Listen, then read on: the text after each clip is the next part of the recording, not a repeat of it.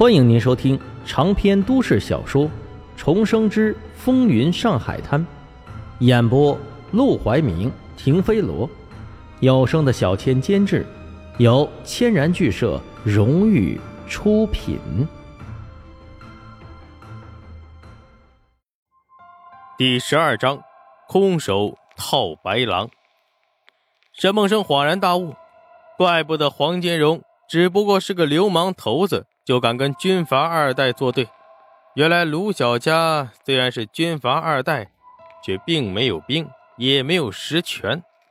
作为卢永祥的子嗣，却不能继承卢永祥的军队，眼睁睁的看着被别人抢走，还只能仰人鼻息。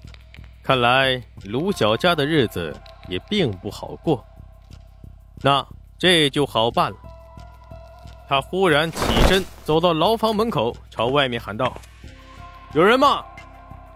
汉子笑着摇了摇头：“哼，你就是喊破喉咙，也不会有人来的。”沈梦生闻言，弯腰抓起一把稻草，点燃了，直接扔到牢房门口，张嘴大喊：“着火了！”一系列操作看得那汉子目瞪口呆，牢头很快就跑了过来。他手里拿着木棍看到烧着的稻草，吓得赶紧上前两脚把火苗踩灭，然后挥着木棍砰的一声砸上了牢门。哪来的火？臭小子，是不是你放的？不想活了！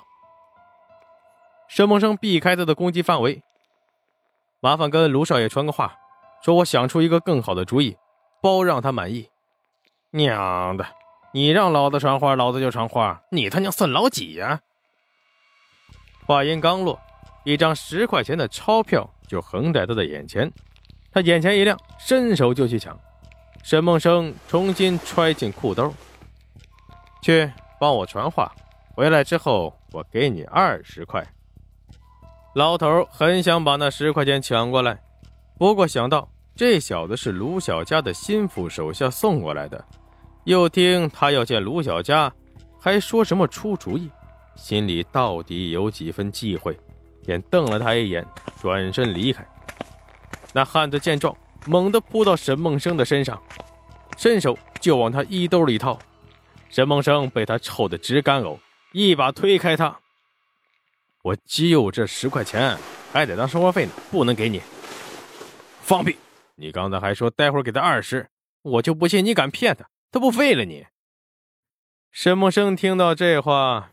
便微微笑道：“待会儿要见我的是卢少爷，他一个牢头敢动我？除非是不想干了。”那汉子一听，恍然大悟，顿时一脸佩服的看向沈梦生：“嗯，行啊，你小子空手套白狼。”沈梦生淡笑不语。那牢头很快就急匆匆的跑了回来，掏出钥匙把门打开，笑眯眯的：“哎，走吧，哎，卢少爷说见你。”多谢。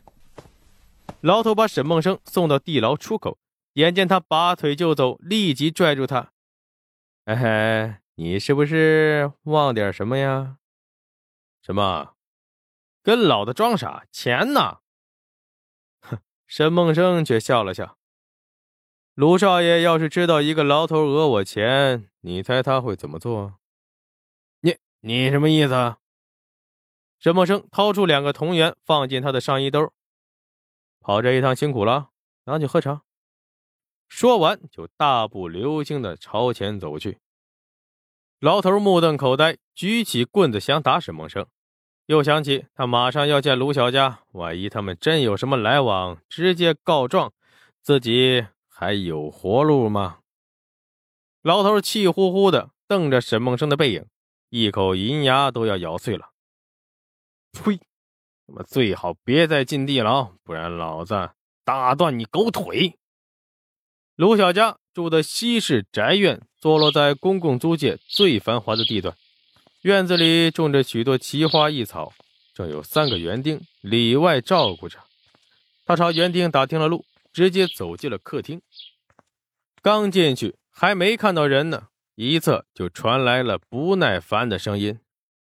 你是爬过来的，沈梦收说道：“你家太大，又没人接引，我能自己找过来不错了。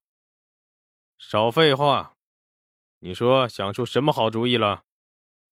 沈梦生照旧走到卢小佳的身旁，趴他耳边小声嘀咕道：“明晚我帮你拿到钱之后，我还可以帮你拿回兵权。”卢小佳的脸色瞬间阴沉了下去，她眯着眼睛看向沈梦生，没有作声。沈梦生微笑着，也不言语。好半晌，卢小佳才缓缓开口：“你知道你在说什么吗？知道。你知道你这一句话就能要你全家的命吗？”沈梦生却依旧保持着微笑。知道。卢小佳不说话了，他转过身去，从桌子上拿起一把水果刀，一边削指甲一边冷笑着：“哼，小子，你是不是觉得我没杀你没打你，就是给你脸了？”而沈梦生却负手着回答：“我还不敢这么托大，只是看少爷投缘，想帮少爷做事。帮我做事？”帮我做事，那你就该想办法帮我对付黄金荣，而不是他妈的让我搬起石头砸自己的脚。说着，他猛地把水果刀插进桌子，不远处的女佣吓得捂住嘴，转身跑到身后的小杂间，轻轻的关了上门。沈梦生见佣人不在了，说话更加放肆：“卢少爷，世道这么乱，手里没有点东西是混不下去的。”与其把希望寄托在别人身上，不如牢牢的抓在自己手里。卢小佳一把抓住沈梦生的衣领，脸色难看至极。你以为你是谁？啊，你他妈就是黄金荣的替死鬼！不要以为本少爷给你点颜色，你就可以在我面前胡说八道。再敢多说一句，老子撕烂你的嘴！少爷如果真的不想，刚才那把水果刀。就不是插在桌子上了，而是这儿。沈梦生说着，戳了戳自己的胸口。你只是怀疑我的能力，担心我帮不了你，反而害了你。卢小佳眼神杀气腾腾，但抓住沈梦生的手却慢慢的松开了。说实话，他做梦都没想到，这小子想出来的好主意会跟这件事有关。不知道怎么的，他忽然笑了。而且笑声越来越大，越来越浮夸，只是越浮夸，就越心酸。